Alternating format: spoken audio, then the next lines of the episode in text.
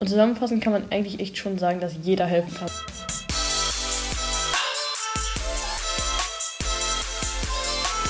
Der Villa Vevas Busch Podcast. Hallo und herzlich willkommen zu unserem heutigen Erdkunde-Podcast. Ich bin Livia. Und ich bin Finn.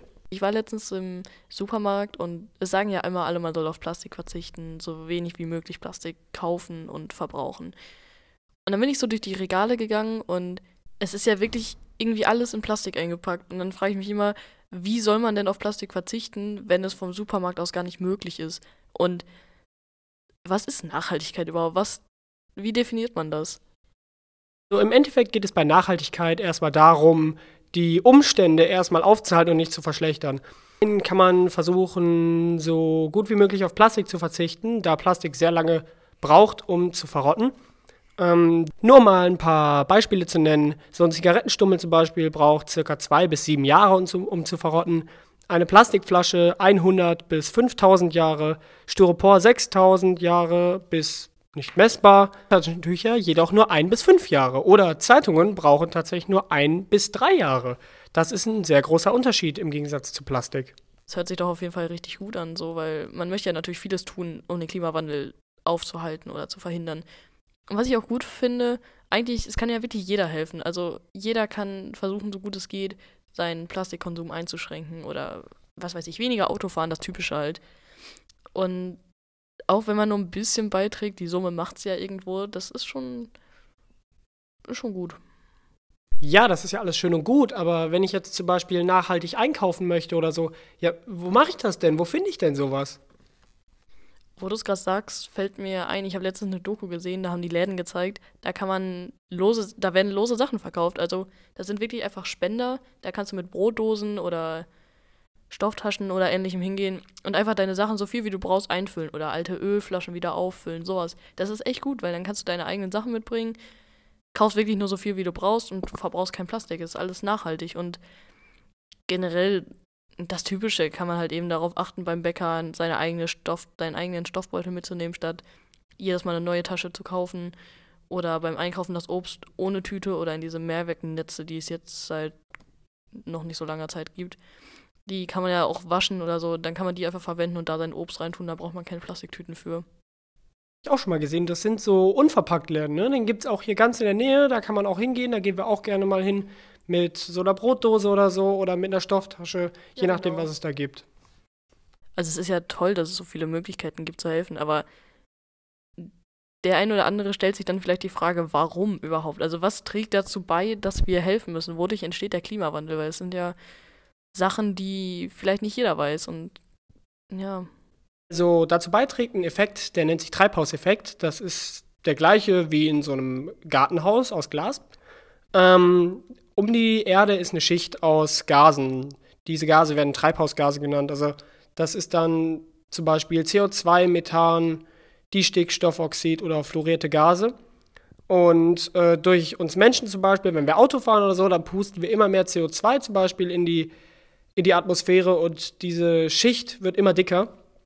Und ähm, im Normalfall kann halt die Sonne durch diese Schicht eintreten, auf die Erde strahlen, die Erde erwärmen und die Erde reflektiert diese Strahlen wieder zurück und dadurch kann sich die Erde äh, angemessen erwärmen, weil ein Teil der Strahlen wieder aus der Atmosphäre entweicht und ein Teil wieder zurückgeworfen wird. Und dadurch erwärmen wir die Erde.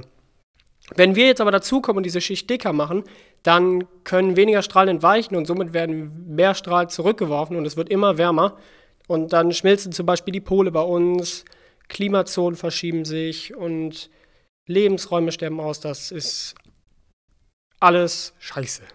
Treibhauseffekt. Ja, das, das weckt Erinnerungen in mir. Es gibt doch auch diesen den natürlichen Treibhauseffekt, dieser, der durch Menschen verursacht wird, habe ich mal gehört. Also es ist doch so, dass es eh eine Menge an diesen Treibhausgasen gibt, weil sonst wird ja nur Sonne auf die Erde kommen, dann wird es ja viel zu heiß sein.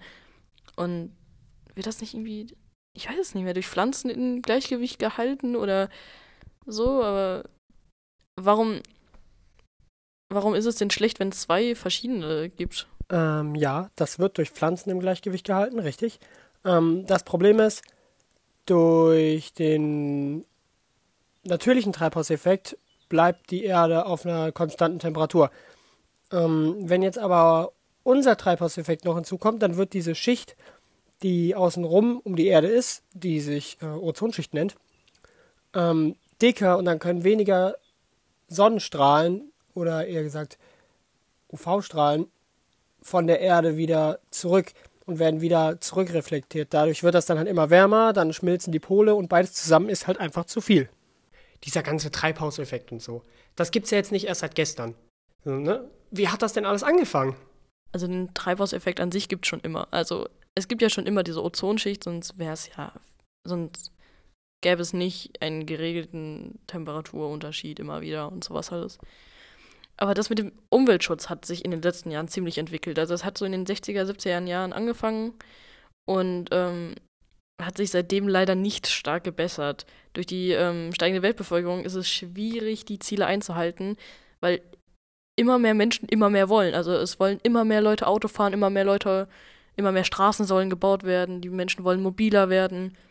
Und da wir eh schon durch dieses hohe Bevölkerungswachstum knappe Ressourcen haben, werden die noch mehr strapaziert, weil die Menschen immer, immer mehr wollen. Und das hört halt nicht auf, weil es natürlich auch immer mehr Menschen gibt, die immer mehr wollen.